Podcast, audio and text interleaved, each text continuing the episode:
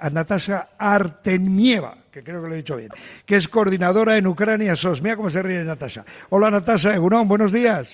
Muy buenas. ¿Qué tal estás? Eh, Estoy, estoy. Bien, gracias. Bueno, eh, ¿cómo va la cosa de Ucrania SOS? ¿Cómo vais? Hay, me imagino que muchísimo trabajo, evidentemente, un trabajo además que Pues- no te gusta, pero bueno, que tienes que acoger a tu gente, ¿no? Eh, pues muchísimo trabajo, sí, pero acoger, ¿a ¿qué te refieres? Eh, Estoy, mi sector es ayuda humanitaria, no de ayuda, alojamiento. de ayuda humanitaria, no, porque hay una de las madres de acogida en Euskadi por ucranianos que ha dado a luz, decía yo, al primer niño vasco-ucraniano. Ah, Eh, esa, esa es mi que es- familia, chapeldona mía, mi sobrina. ¿Cómo es? Lyubov, se llama. Lyubov, Ella. Lyubov, en Lyubov, Maite. Maite, Lyubov. ah, mira qué bonito. Y el niño se llama Nikita. Eso es. Bueno, Ha nacido en, en, en un entorno... Ha nacido en Basurto, pero vive en un entorno precioso en Sopelana, en un caserío muy conocido de toda la vida, en el Salduondo, y, y además con dos mujeres que son las hijas de los Marcaida, con Victoria y Eli. ¿Les conoces? Sí, conozco a Ainhoa del Campo. Que Ainhoa, sí. la- Ainhoa, eh, es que la otra que me has dicho no, o no he oído bien o no entendía.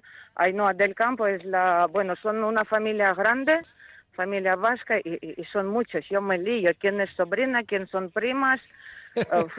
Salay, Ainhoa, Yone con Aitor, porque claro, mi familia son tres mujeres y ahora son cuatro niños y es- están divididos. Los cuatro en una casita y tres en otra casita, pero muy cerquita Sí, y sí. uno con otro en Sopelana. Oye, Natasha, ¿cómo fue el viaje de Lubov eh, para tener a Nikita aquí? Eh, ¿Desde qué parte te cuento? Desde, no, desde, que, ¿Desde que salió de Ucrania o es muy largo? Cruzó, cruzó a Muy Polonia. largo, muy largo. Muy largo. Bueno, pues Muy desde largo. que llega, Muy ¿cómo largo llega? y muy duro. ¿Cómo A llega? mí- ¿Cómo llega a Euskadi? Sí.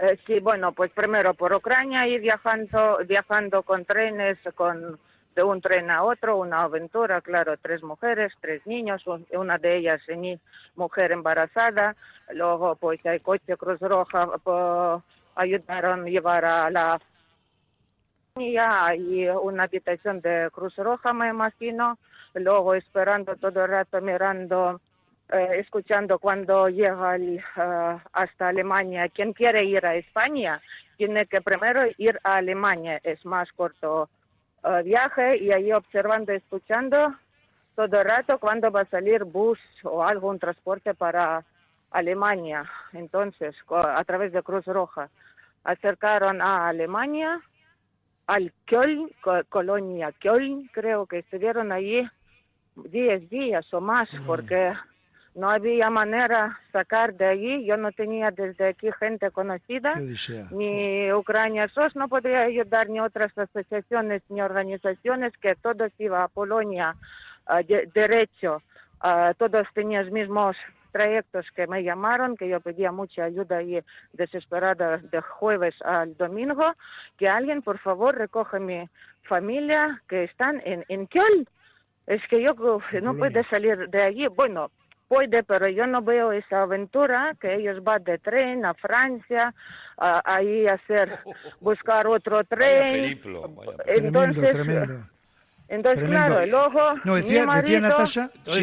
Bilbao, dime, ¿eh? dime, dime. eh, eh, yo, Sí, dime, dime, luego mi marido, escuchando esa película, mi, yo como sabes, eso era montaña rusa. Primero me pongo feliz porque la gente me dice, Natasha, cálmate tranquila, mujer, cálmate tranquila, ya verás que vamos a sacar tu familia. Y yo, Ale, Ale, qué, qué feliz por fin. Y luego me llaman, Natasha, mira, lo siento mucho, imposible, porque es otro trayecto totalmente, que son 12 horas al otro. Bueno, no se puede, no se puede porque gente se cansa, tanto viaje.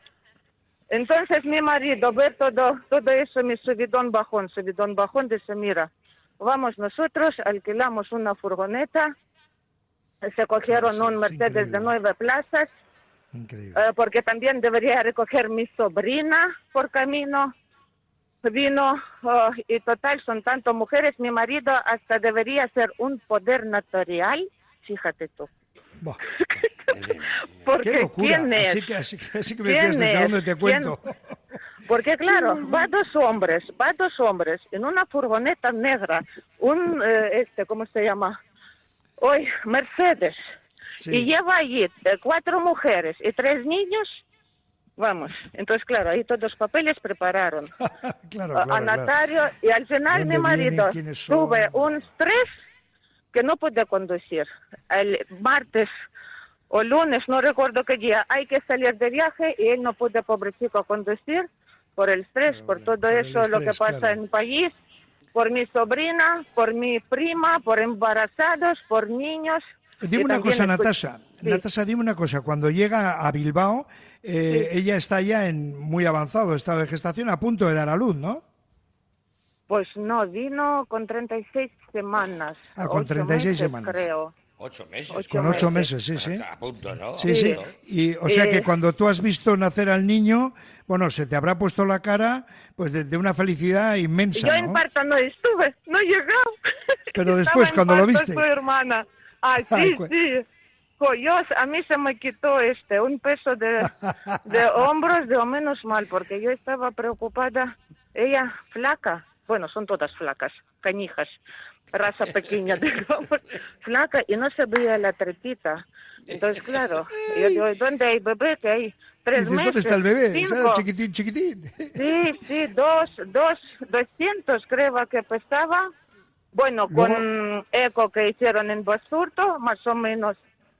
Eh, eh, Luego ha 36 cogido peso, ¿no? semanas. Luego Sí, ha sí, cogido sí. peso. Sí, Espérate sí. que ha nacido en Bilbao. Dale tiempo al chaval, ¿eh? No, Dale tiene, tiempo al tiene chaval. cara, otra cara. Cara Hombre, este con viva, un año vamos. 60 kilos. ¿Qué te iba a decir, Natasha? eh, ¿Cómo es Nikita? Cuéntanos, dibújanos a Nikita a través de la radio. Oye, más, es una cosita así, chiquitín, chiquitín. Oye, En la foto que he visto del periódico eh, es todo ojos no he chupete. visto, ojos todo no he visto chupete, es, todo porque- chupete. Es un Y Chupete hombre, es un la primera vez que veo en la foto, de verdad. ¿Has visto la Chupete. foto?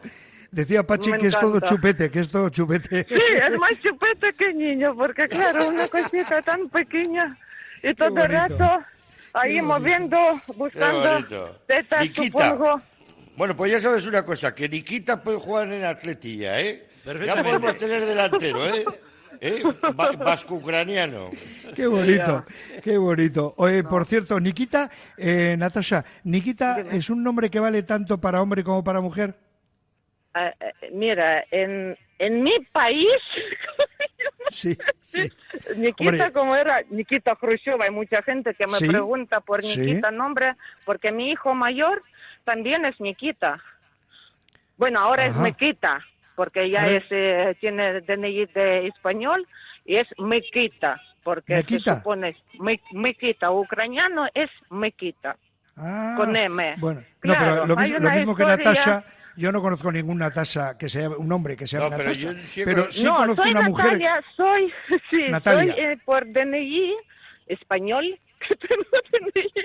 soy Natalia, Natalia Artemia Vacacionina, Natalia. Pero para amigos eh, Natasha es como Paco, Francisco, eh, Rafa, Rafael, pues diminutivo. ¿Y ella es Alexandra, Lubov? mi hija, le llamo Sasha.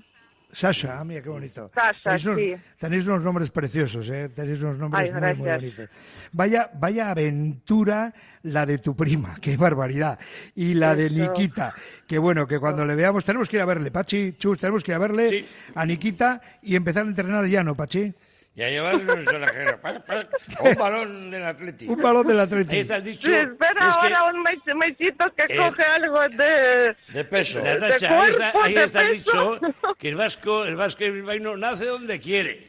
Claro que sí, está elegido, nació en Basurto. está elegido Basurto, está elegido Bilbao. Claro, claro, el ucraniano nace A donde este no quiere. le quita a nadie que es de Bilbao, nadie. O sea, Está claro.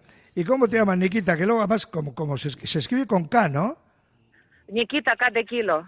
Cada kilo, pues ya está. Sí. Como Claro. Miquel, claro, claro, ya está. Igual que Khrushchev, Muy bien, Khrushchev. muy, muy bien, Khrushchev nada, Khrushchev no, Nikita, para, sí, Khrushchev. sí, sí, pero que lo ha dicho ella, pero que para apellido que no, No, no, que no, para la no, Atleti no. no, le llamarán Niki. Bueno, Natasha Artemieva o Natalia, como quieras tú, eh, Nas, eh, muchísimas gracias por contarnos la historia, una peripecia digna de escribir un libro, ¿eh? Madre mía. Oye, Pero gracias. yo has dicho a mi gente que somos todos voluntarios. Este, llevamos ya casi dos meses ayudando. Digo, eso cuando acabe, que, que acabe ya, por favor, todo eso desastre en mi país. Cuando acabe, yo quiero escribir un libro. Además, eh, Susana Mangana, que está en nuestro equipo, voluntaria, me ha dicho, sí, sí, Natasha, te voy a ayudar. porque es, es de verdad.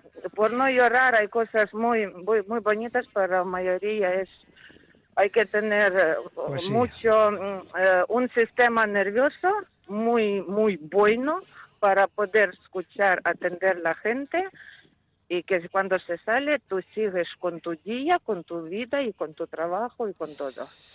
Te deseo lo mejor para ti, tu familia y para tu pueblo, para tu país. Que esto acabe cuanto antes y que acabe bien. Suri, Natasha Artemieva, muchísimas gracias de verdad por estar con nosotros aquí en Radio Popular, Enrique Ratia. Que te vaya muy bonito. Y beso a Nikita. Gracias. Es que Hasta luego. claro que Suri, sí, agur, agur. agur.